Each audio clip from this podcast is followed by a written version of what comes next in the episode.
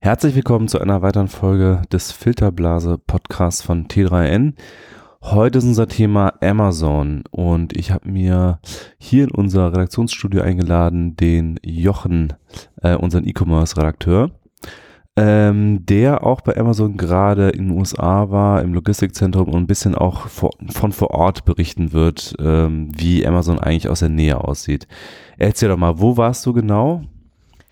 Ja, also ich war im Oktober ähm, in Seattle zu Besuch bei Amazon und mhm. habe mir mal die komplette Zentrale angeschaut und mir dabei auch so ein paar interessante Punkte rausgepickt, ähm, in die ich ein bisschen tiefer einsteigen wollte. Und eins davon war dieses Logistikzentrum, ähm, das in DuPont äh, äh, liegt. Das ist äh, ein Ort, der ungefähr eine Autostunde von Seattle entfernt ist. Mhm. Und das Besondere an diesem Logistikzentrum ist, dass äh, dort eine sehr, sehr große Anzahl dieser Kiva Systems Roboter oder Amazon äh, Robotics, wie sie jetzt nach der Übernahme heißen, im Einsatz ist, mhm. die dort äh, einen großen Teil dieses Logistikzentrums betreiben, zusammen mit Mitarbeitern von Amazon. Mhm.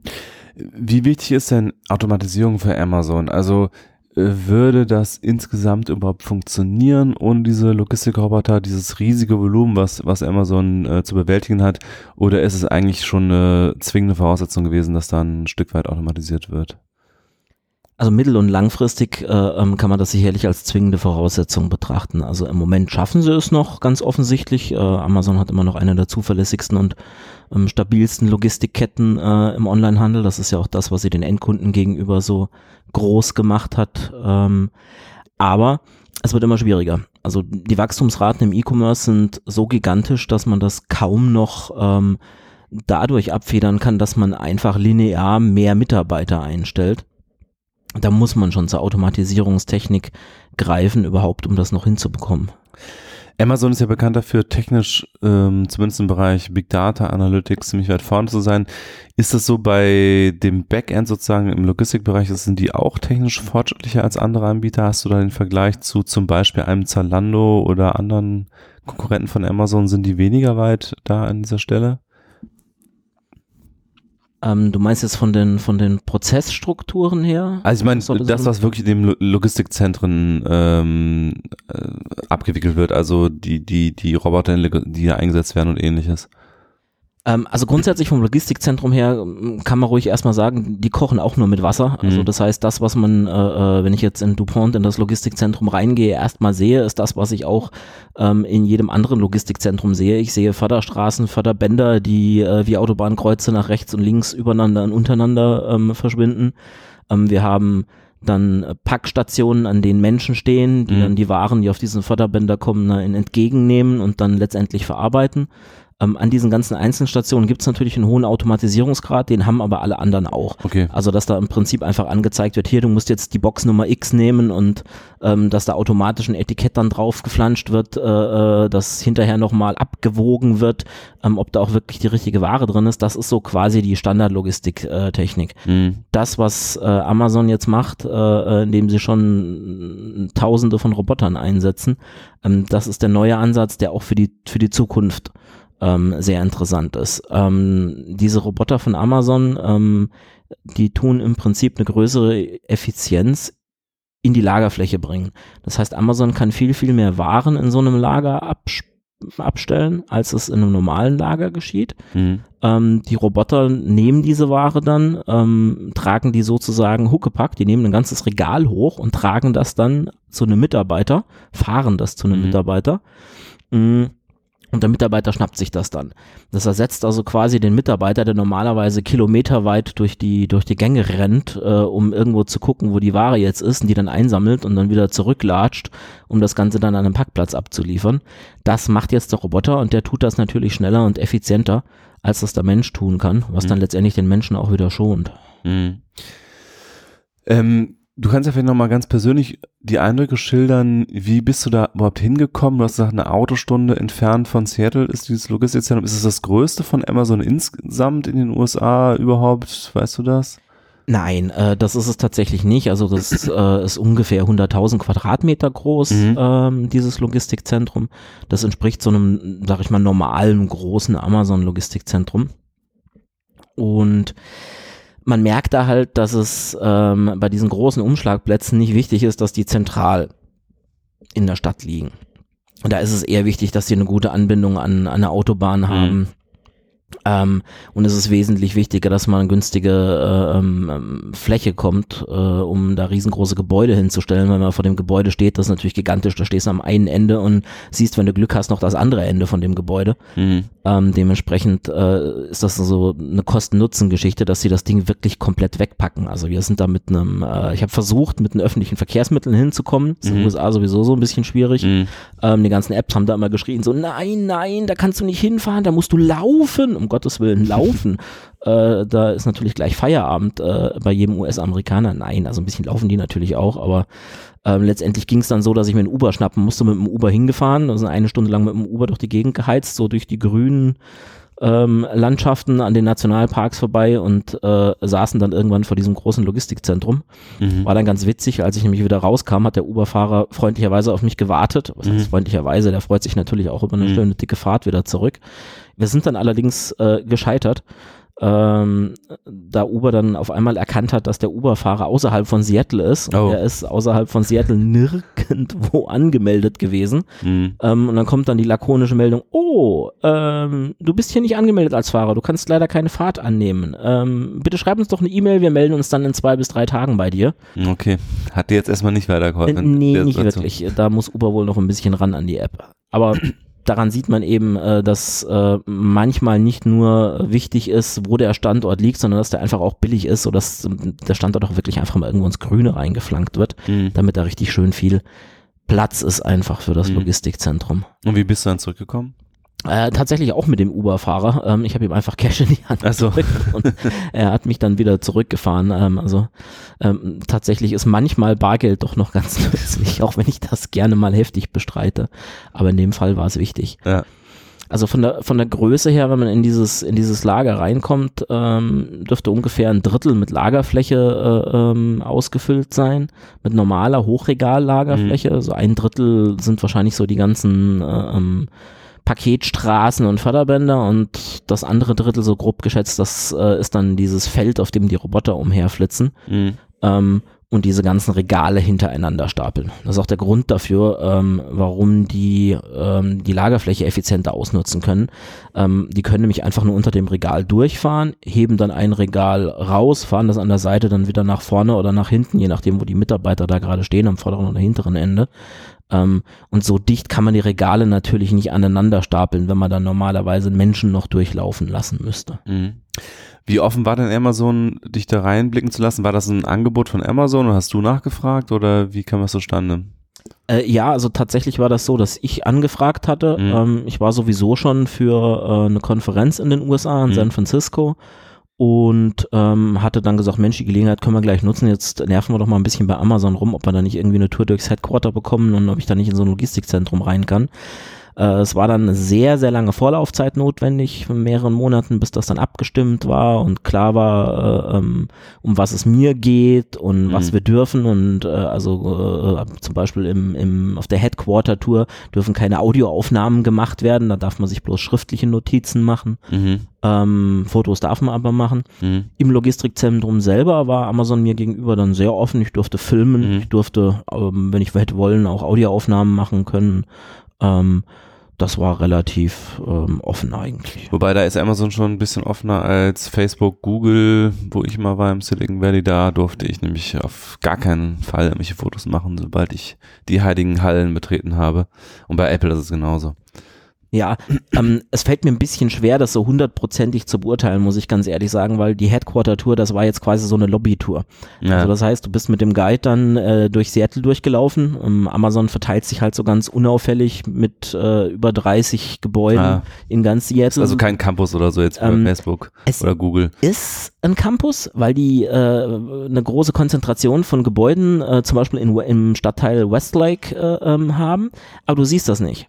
Ah. Also da ist nirgendwo irgendwo ein Logo dran, da ist nirgendwo in irgendeiner Form zu erkennen, dass da Amazon drinne sitzt. Mhm. Es sei denn, du hast ein bisschen Insiderwissen, Mhm. du dann so an die Türen gehst, dann siehst du, dass die Gebäude Namen haben, wie zum Beispiel Day One North, äh, das nach einem Jeff Bezos äh, äh, Zitat benannt ist.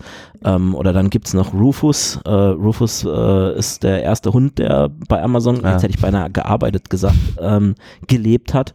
Nachdem ist dann das Gebäude benannt worden. Aber im Prinzip sind wir eigentlich nur noch die Lobby durch. Mhm. Wir sind in zwei, drei Gebäude rein und haben uns die Gebäude ein bisschen von innen angeschaut. Da durfte ich auch Fotos machen. Ähm, aber wir sind halt jetzt nicht in jedem Gebäude und nicht überall gewesen. Also es Mhm. war schon. Ähm, Also du durfst dich auch nicht frei bewegen da jetzt. nein, nein, Ja. nein.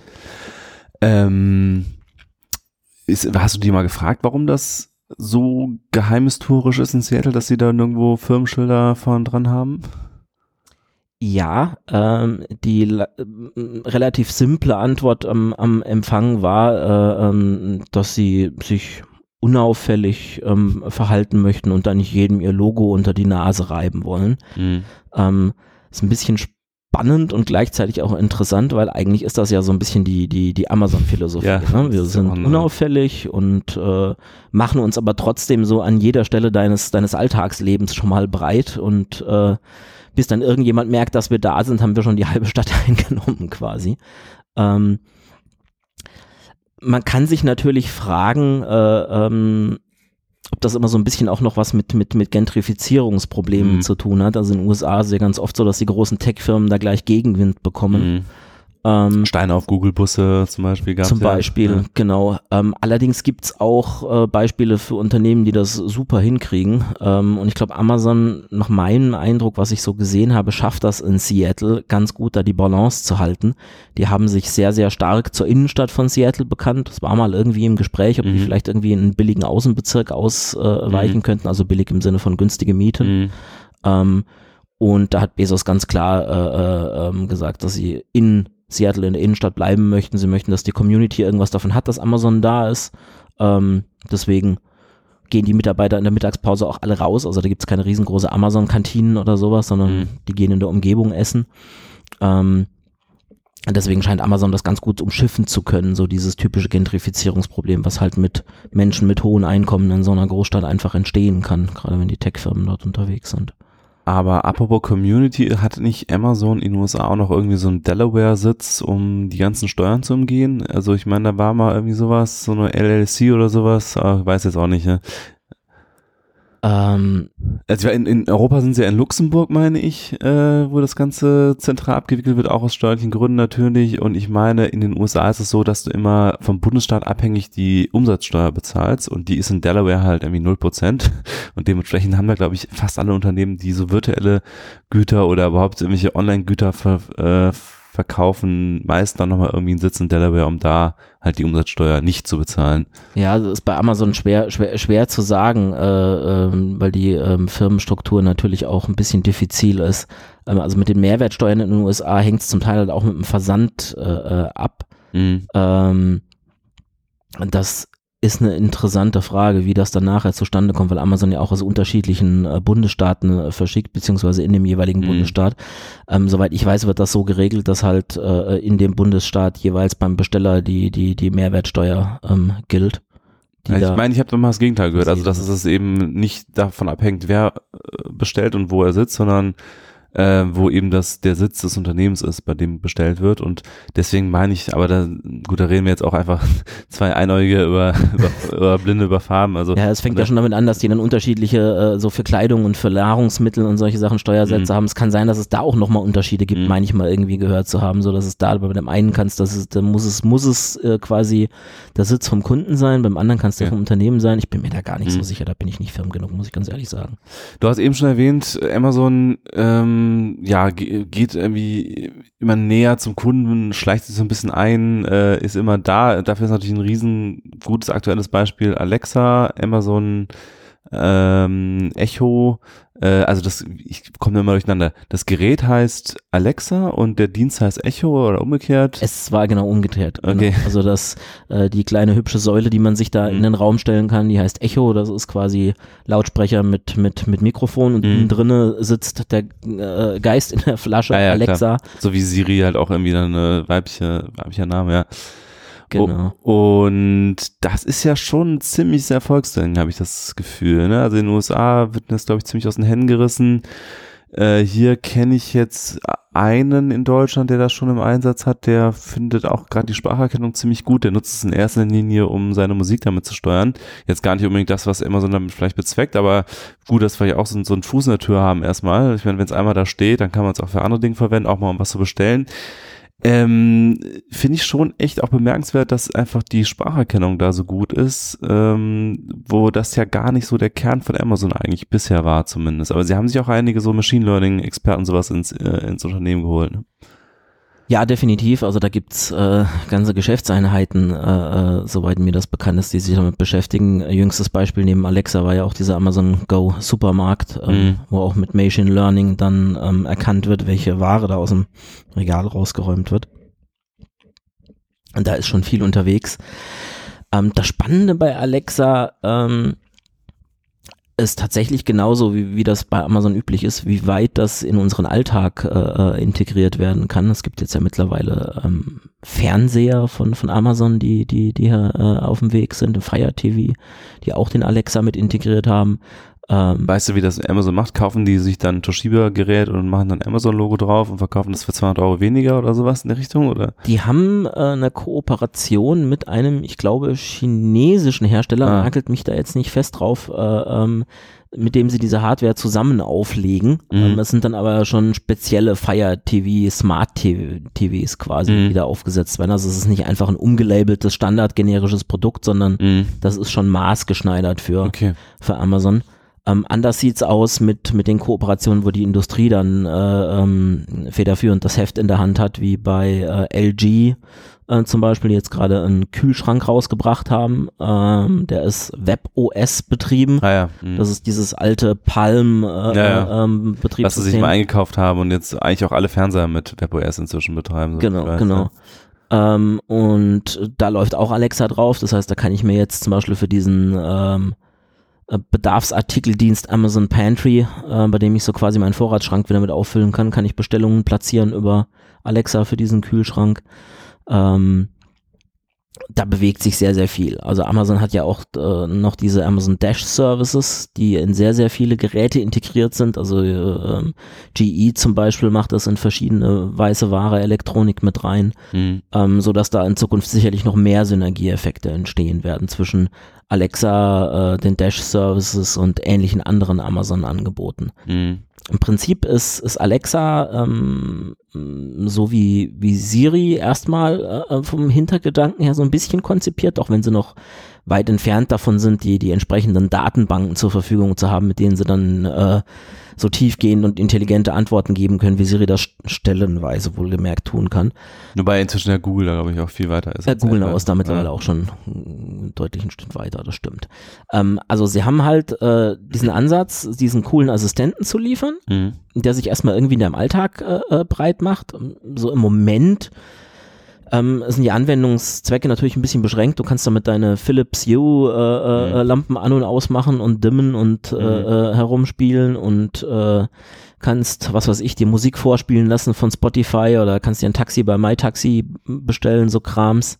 Ähm, Nachrichten vorlesen, ich weiß, Spiegel Online hat da eine Kooperation mit denen zum Beispiel. Ja, genau, genau, Schlagzeilen vorlesen. Das hängt ja auch so ein bisschen damit zusammen, was, was jetzt äh, in diesem Ökosystem um Alexa herum entsteht. Mhm. Das Ökosystem besteht ja zum einen, wie ich schon erwähnt hatte, aus den Hardwareherstellern, die Geräte herstellen, vom Kühlschrank äh, bis zu, was weiß ich, was wir da noch bekommen werden. Dann aus den, den äh, digitalen Diensten, wie jetzt Spiegel zum Beispiel, die dann sogenannte Skills für Alexa entwickeln, wo die dann quasi der Fähigkeiten hinzufügen. Mhm. Ähm, das Interessante ist für Amazon natürlich äh, äh, ähm, zum einen Daten zu sammeln einfach, äh, damit man einfach weiß, was möchte der Kunde gerne. Mhm. Amazon stellt den den Kunden ja schon äh, äh in geradezu religiöser Weise in die äh, äh, Mitte ihrer äh, Denke mhm. Und will da natürlich möglichst viel über den Kunden wissen, um dementsprechend auch gut ähm, Dienste liefern zu können. Wenn Alexa jetzt äh, Toilettenpapier äh, bestellen soll, dann muss Alexa natürlich wissen, was ich für ein Toilettenpapier haben will, hm. ähm, weil ansonsten schickt er mir hier die, die, die Umweltpapiere mit Kratzgrad 36, wo ich dann nachher noch die Tür mit abschmelzen kann. Ähm, dementsprechend also zweierlei, sprich Daten sammeln und äh, später dann auch verkaufen, natürlich. Mhm. Ähm, Amazon hat ja eine gewisse, so eine gemischte Bilanz, was Hardware angeht. Also die haben angefangen mit dem Fire Tablet, glaube ich. Das war, glaube ich, äh, die erste, was ich mitbekommen habe, so die erste große Hardware von Amazon. Also war, Kindle, Kindle. Ah, stimmt, das kind, vorher war noch Kindle. Schon Kindle, riesengroßer Erfolg. Dann Fire Tablet auch, glaube ich, für die, also dafür, dass, was es ist, letztlich auch ein ganz guter Erfolg. Dann das Smartphone, was ein völliger Flop war weil das ja auch irgendwie völlig anders, also war komplett anders angelegt als Hochpreisgerät, sollte mit dem iPhone irgendwie konkurrieren, war glaube ich auch hardware-technisch durchaus äh, sehenswert, aber natürlich in diesem ganzen Amazon-Ökosystem letztlich gefangen, was ja nicht Android ist, sondern so eine Abart von Android mit, nicht mit Play Store, sondern mit Amazon Store halt. Und da hatten die Leute natürlich irgendwie, äh, waren jetzt nicht bereit, da so einen Premium-Preis zu bezahlen. Und jetzt eben wieder Alexa als nächste große Hardware, die wieder deutlich erfolgreicher ist. Ähm, letztlich muss man sagen, es funktioniert eigentlich bei Amazon immer da, dann, wenn sie ein niedrigpreisiges Produkt machen, wo sie am Ende über den Umsatz eher das Geld verdienen. Das ist ja beim Kindle der Fall gewesen, beim Tablet. Ich glaube, das Tablet soll ja angeblich unter Einkaufspreis verkauft worden sein, weil das ja eher so ein, so ein Schaufenster war für, für Filme und andere Waren, die du halt irgendwie dann auf dem Tablet bestellen konntest. Und Tablet ist ja auch irgendwie generell so eine Umgebung, wo Leute gerne irgendwie einkaufen, die Conversion Rates sind da irgendwie höher als auf dem Smartphone und auch auf dem PC. Und jetzt Alexa, ich weiß nicht, gibt es darüber irgendwelche Zahlen, wie teuer so ein Gerät in Herstellung ist und für was sie es dann am Ende verkaufen? Ist das auch so subventioniert wie, wie Kindle und Fire Tablet? Ähm, mir sind jetzt persönlich keine bekannt, kann aber durchaus sein, dass vielleicht hier die, die, die, die üblichen Verdächtigen wie die Spezialisten von, von iFixit mm. das Ding mal irgendwo auseinandergenommen haben.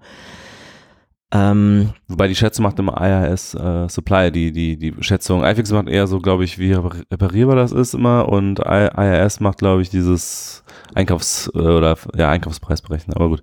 Ah, okay, ja, das, das kann sein. Ich bin kein, kein äh, Hardware-Experte. Das waren die ersten, die mir jetzt so eingefallen sind mhm. in diesem Bereich, weil die da immer ganz medienwirksam unterwegs sind ja. und dann die, die das Ding auseinandernehmen und dann die mhm. Schätzungen mit dazu liefern.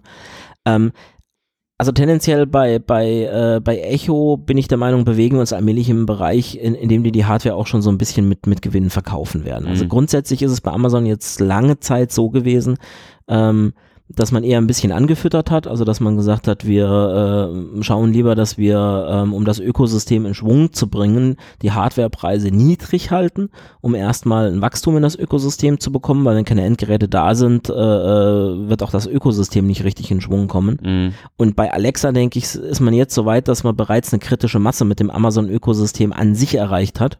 Ähm, und da schon so viele andere ähm, Benefits mit reinspielen. Also jetzt zu sagen, hey, als Entwickler, ich mache jetzt mal eine Skill für, für Alexa, ähm, da muss ich ja nicht unbedingt nur darauf aus sein, dass ich jetzt bei Alexa äh, äh, ähm, irgendwas habe und äh, äh, wenn die Echo-Box jetzt zum Beispiel eingestellt wird, dann habe ich mein Investment wieder so äh, verloren, mhm. sondern da kann ich dann auch davon ausgehen, äh, dass der Skill, den ich für Echo jetzt mal zur Verfügung gestellt habe für die Box, dass das dann halt auch auf dem Handy, auf dem Fernseher etc. pp. funktioniert und halt aus den ganzen ja. anderen Quellen äh, aus dem Verkauf und sonst woher äh, ähm, ähm, Rendite ziehen kann. Mhm. Also dass Amazon sich langsam schon erlauben kann, ähm, da durchaus auch mal auf den Gewinn ein bisschen zu gucken. Mhm. Wenn man Amazon genauer kennt, weiß man aber, dass äh, Gewinn für Amazon eigentlich nicht so wirklich wichtig ist. Also das, was wirklich wichtig ist, ist diesen Wachstumskreislauf am, am Leben zu erhalten, den drehen zu lassen, schnell drehen zu lassen. Ähm, so dass das wahrscheinlich gar nicht wirklich ein ausschlaggebendes Kriterium jetzt für Amazon ist. Es kann sein, dass sie das dann vielleicht so sagen, ja, mal komm, machen wir plus minus null. Mhm. Gut, das war ja lange äh, auch an der Börse immer so ein Thema. Amazon hat auf die auf Umsatz geachtet, dass der möglichst steigt. Die Aktionäre haben es immer durchgehen lassen, beziehungsweise haben immer gejubelt, wenn Amazon äh, Umsatz gesteigert hat, teilweise dabei noch Verlust geschrieben hat, noch, noch viele, viele Jahre, nachdem sie eigentlich schon ein riesengroßer Konzern waren. Aber es hat sich ja, glaube ich, ein bisschen geändert. Ich glaube, sie haben in den letzten, weiß ich nicht, letzten Jahr oder so schon versucht, nochmal ein bisschen auf Profitabilität zu gehen, oder? Es ist nicht Gab es da nicht so einen gewissen Paradigmenwechsel? Ja, ich habe da tatsächlich auch mal online was dazu kommentiert. Mhm. Ich sehe da auch so einen leichten Paradigmenwechsel. Jetzt nicht in dieser Hinsicht, als dass die jetzt komplett den Schalter umlegen und sagen, so, jetzt wird ab sofort äh, aber mal mördermäßig auf mhm. Gewinn gesetzt, sondern ähm, man muss ja auch im Hinterkopf behalten, dass wenn Gewinn mit reinläuft, dass man den ja auch wieder reinvestieren kann, äh, um den Wachstumszyklus am, am Leben zu erhalten. Und dass äh, im Moment die Investments eher in anderen Sparten ähm, beziehungsweise in anderen Bereichen wichtig sind. Also zum Beispiel in Wachstumsmärkte wie nach Indien zu gehen ähm, oder Projekte im, im, im stationären Bereich anzugehen.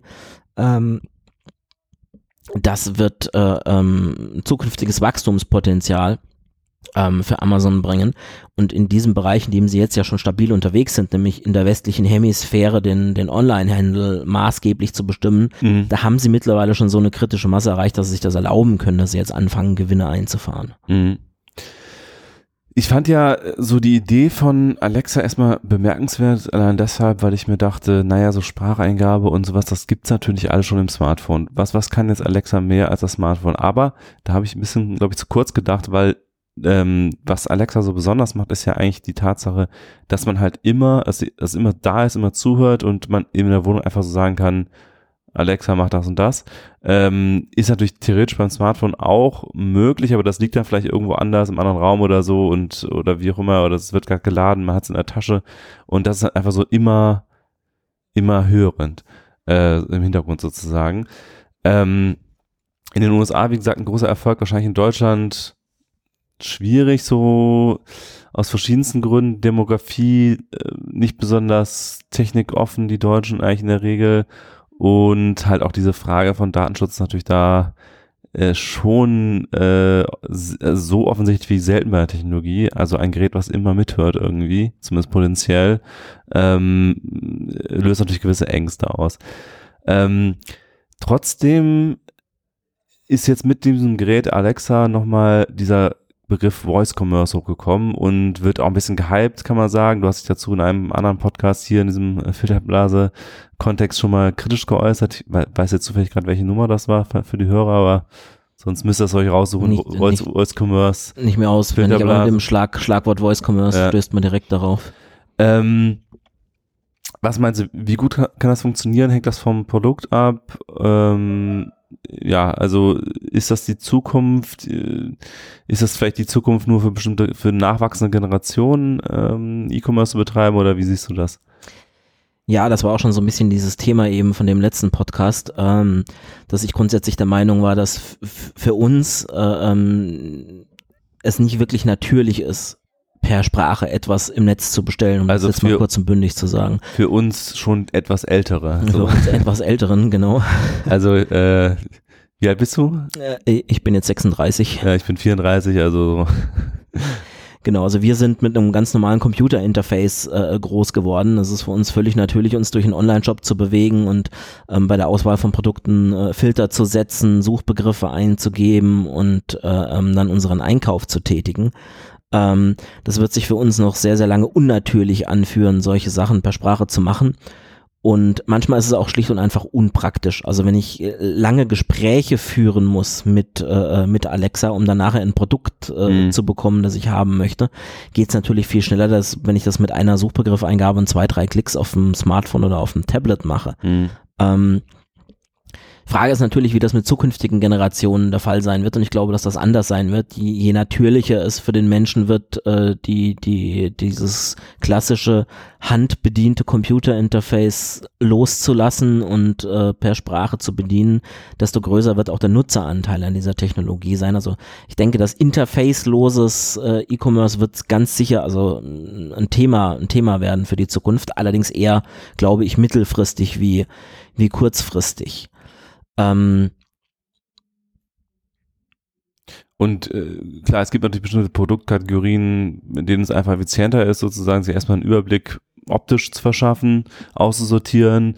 Mode ist natürlich jetzt irgendwie das, das äh, erste Beispiel, das mir da direkt einfällt, wird wahrscheinlich nie irgendwer, es sei denn, man kauft jetzt immer wieder, sagen wir mal, dieselben Schuhe ein oder sowas in regelmäßigen Abständen, dann vielleicht schon, aber wenn man sich irgendwie inspirieren lassen will, wenn man ein bisschen Auswahl äh, äh durchschauen will, ist natürlich da äh, ganz klar Optik irgendwie das Wichtigste. Ja, da ist immer so die Frage, wo, die, wo dann die Grenzen zwischen, zwischen in Anführungszeichen Voice Commerce und normalem Commerce Mhm. verschwimmen.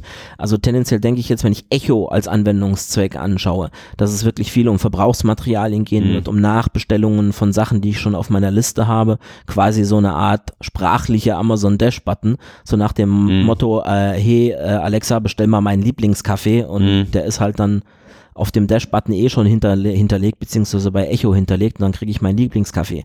Wenn ich jetzt zu Alexa sage, hey Alexa, ähm, ich hätte gerne einen beigen Koffer mit zwei Rollen, Mhm. äh, äh, hm, der so und so aussieht, ähm, bestell mir doch doch mal bitte einen. Dann liest mir Alexa halt irgendwie, er fängt an Listen vorzulesen mit irgendwelchen Produkten, das bringt dann nichts. Anders sieht's aus, wenn wir sagen, also wir halten uns jetzt nicht sklavisch an den Begriff Voice Commerce, Mhm. äh, sondern wir schauen uns dieses, dieses Fire TV-Teil an, ähm, wo es dann mit Sicherheit ähnlich ablaufen wird wie bei den Shopping-Funktionen von, von Apple TV, ähm, dass ich einfach hergehe und sag, ähm, ey Alexa, zeig mir mal ähm, ein paar Suchergebnisse für beige Koffer Mhm. und dann blättert er mir auf dem Fernseher die Koffer hin und dann kann ich eben Mhm. Dann das Ding zur Steuerung benutzen und um die Suchangaben zu, zu verfeinern äh, und das so in Kombination zu Ja, nutzen. Also es verschwimmt letztlich da verschiedene Interaktionsformen, ähm, ja, also zwischen Sprache und, und eben der klassischen Bedienung über, über wie auch immer, Maus oder, oder Touchpad. Ja, also es ist wie bei vielen dieser, dieser Begriffe, die da aus diesem Bindestrich-Commerce-Bereich Mhm. kommen. Also, dass das mehr ein Denkvehikel für uns selber ist. Also für uns äh, Menschen, die wir uns innerhalb unserer Filterblase bewegen, ähm, als wie für den Kunden selber. Mhm. Also ich glaube nicht, dass irgendein Kunde sich ernsthaft mit Voice Commerce auseinandersetzen wird, sondern der bestellt halt Ende. Mhm. Ähm, und der wird das Ding so nutzen, wie es nutzbar ist. Dann Mhm. gibt es eben TV-Commerce mit Voice-Commerce, Einflüssen. Äh, das ist also äh, nicht wirklich wichtig, glaube ich. Am Ende ist es sowieso alles nur die, die Fortsetzung des Otto-Katalogs mit anderen Mitteln eigentlich.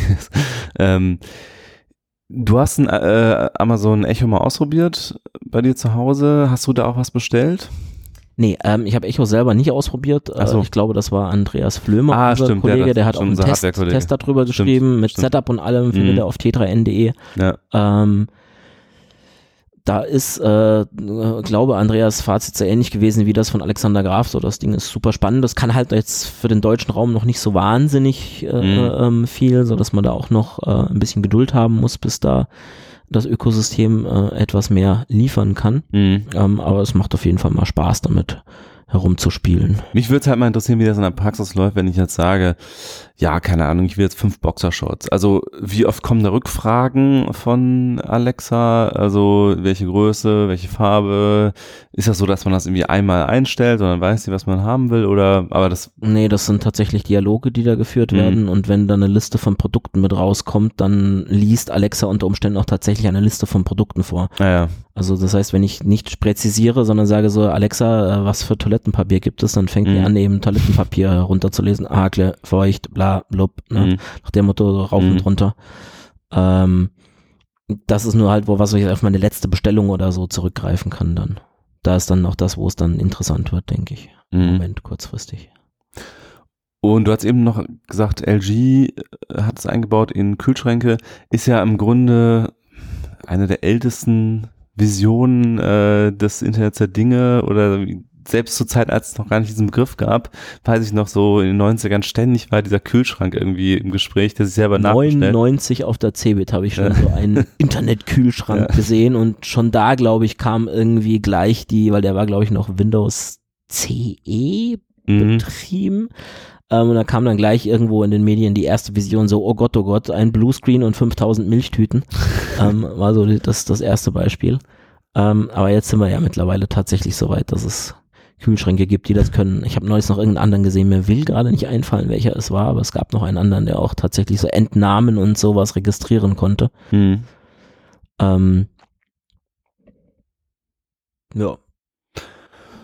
Okay, ansonsten sollen wir noch kurz über Jeff Bezos sprechen. Es ist ja schon irgendwie ein sehr, sehr prägender Mann für diese Firma. Ich meine, klar, jeder, jeder Unternehmensgründer ist immer sehr prägend, aber Jeff Bezos ist ja auch nicht unumstritten, soweit ich das mitbekommen habe. Es gab da mal, irgendwie ist auch schon wieder ein paar Jahre her, aber so ein paar Aussteiger, äh, Geschichten, so dass er halt irgendwie so extrem leistungsorientiert ist und eben das auch von seinen Mitarbeitern verlangt, so entsprechend zu sein.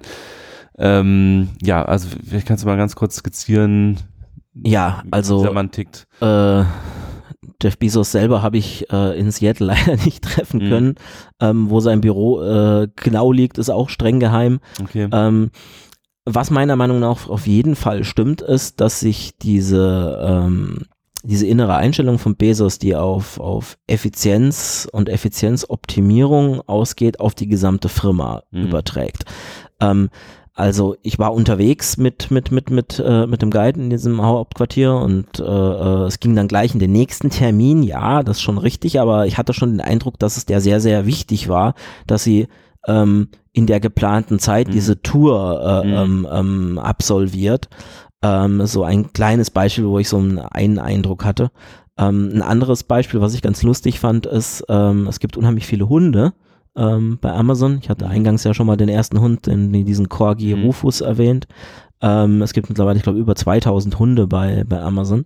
Ähm, und normalerweise, wenn man äh, so ein Unternehmen besucht, so ein Tech-Unternehmen oder sowas, dann läuft einem so ein Hund auch mal irgendwie über den Weg. Also das heißt, der dackelt dann einfach sprichwörtlich äh, äh, oder buchstäblich, je nachdem, ob es sich um einen Dackel oder um einen Corgi handelt, durchs Büro ähm, und wackelt mit dem Schwanz und freut sich und kläfft und wefft und läuft in der Gegend herum. Das ist bei Amazon nicht so. Also die Hunde, die sitzen an dem, an dem Schreibtisch äh, von den Mitarbeitern und da sitzen die. Mhm. Also herumlaufende Hunde sind nicht besonders effizient.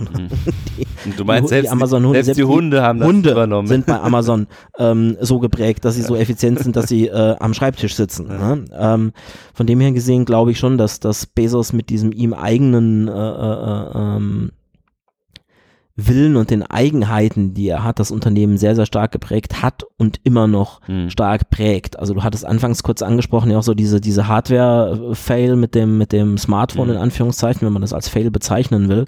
Ist auch wieder so ein typisches Bezos-Ding, äh, ähm, mit diesem Day One North. Ähm, Day One North, ein, ein Gebäude ähm, von Amazon, das nach einem Zitat von Bezos benannt ist. Ich hatte das eingangs schon mal erwähnt. Und Day One heißt für Jeff Bezos einfach, ähm, wir werden bei Amazon immer so agieren, als wäre heute der erste Tag im Unternehmen. Mhm.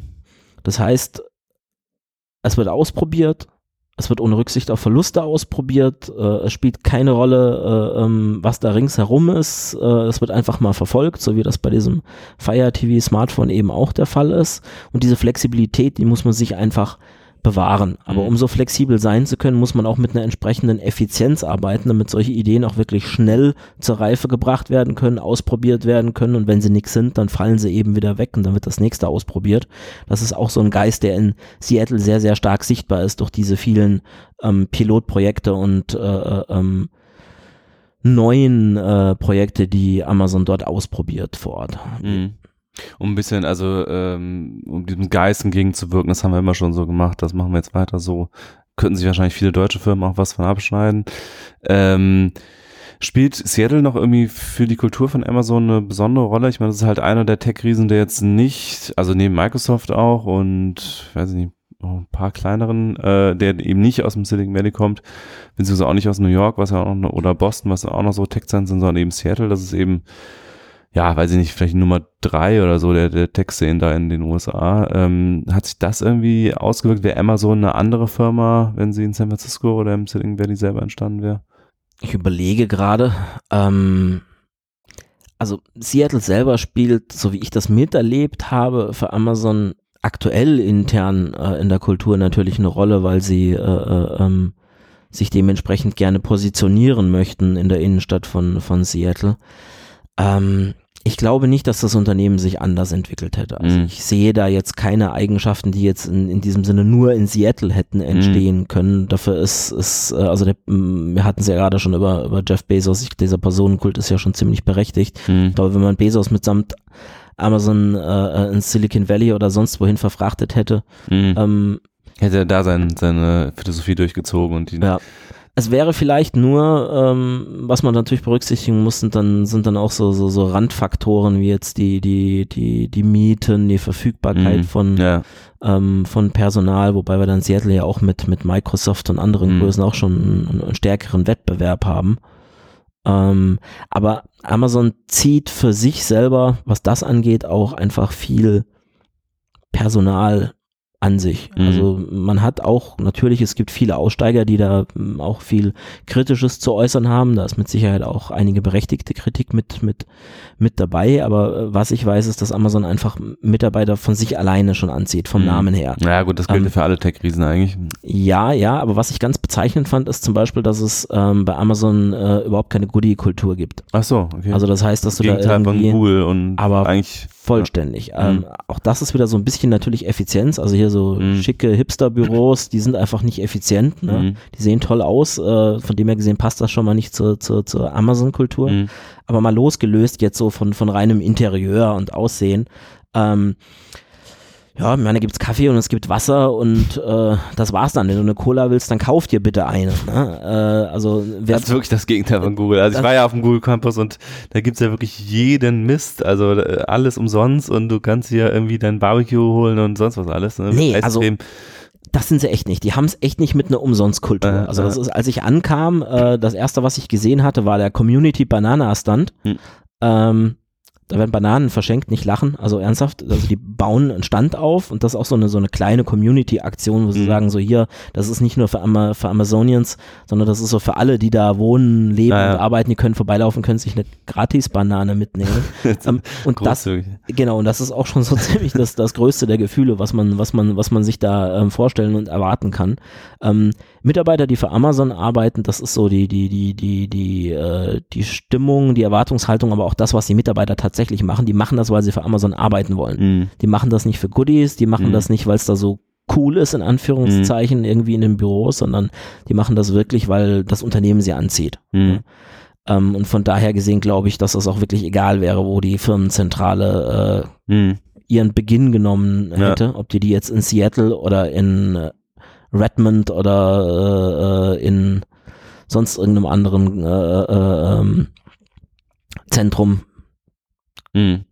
genommen hätte, das wäre, glaube ich, vollkommen egal.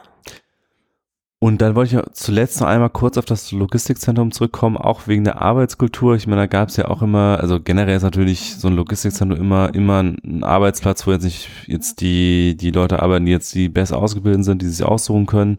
Ähm, wie hast du da die Stimmung erlebt unter den Mitarbeitern? Durftest du mit denen reden? Ähm, wie war so der Eindruck da?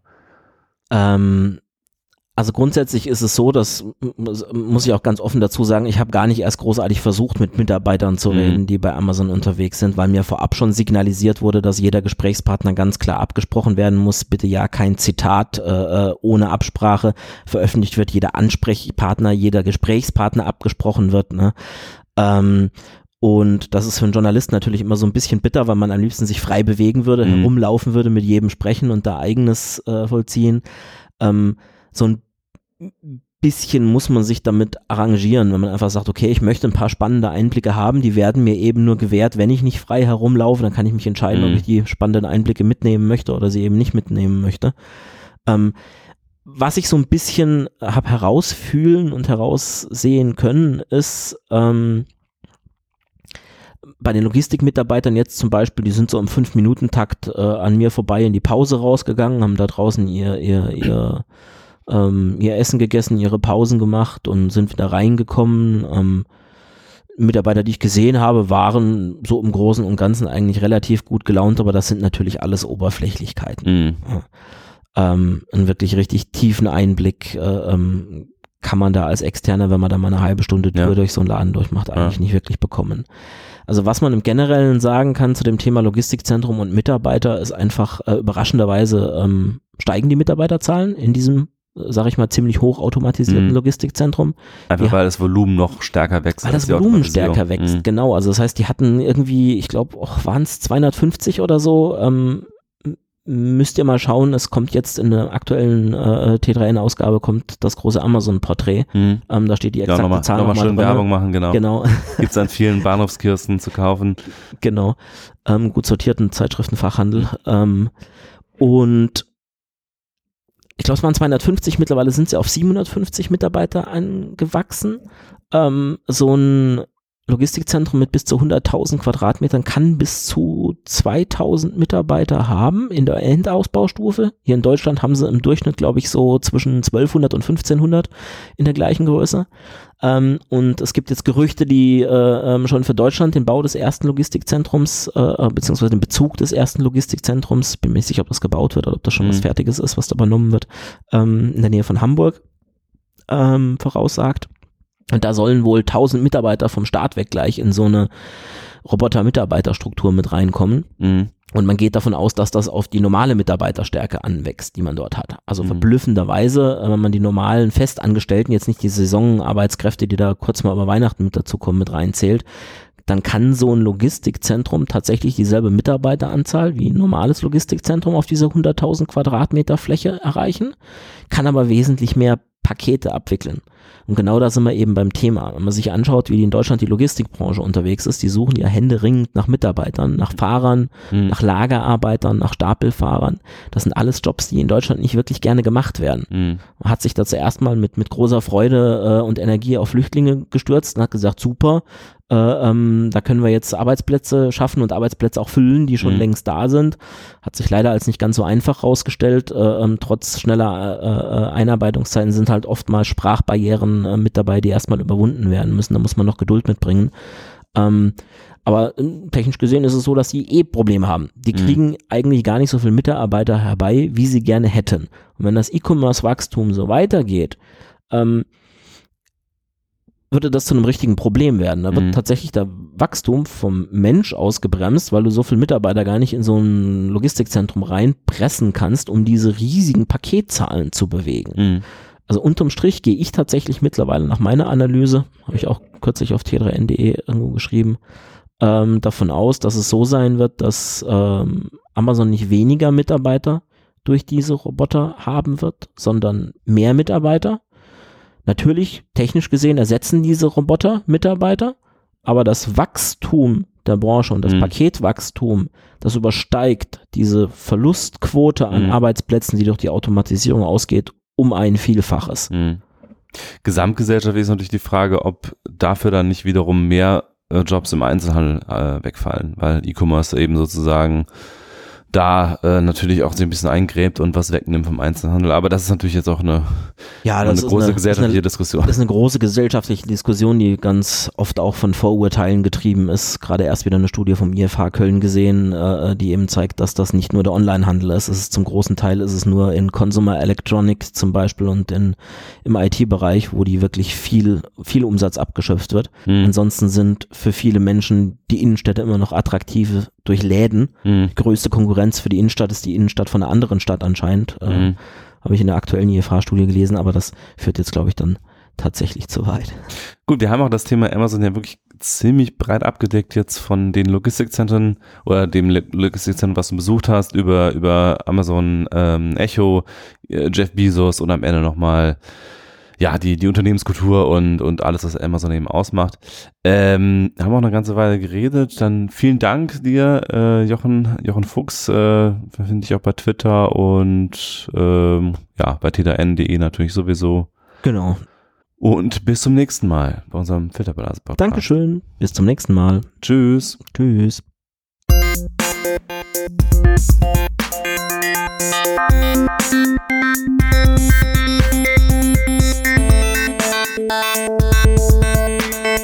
Música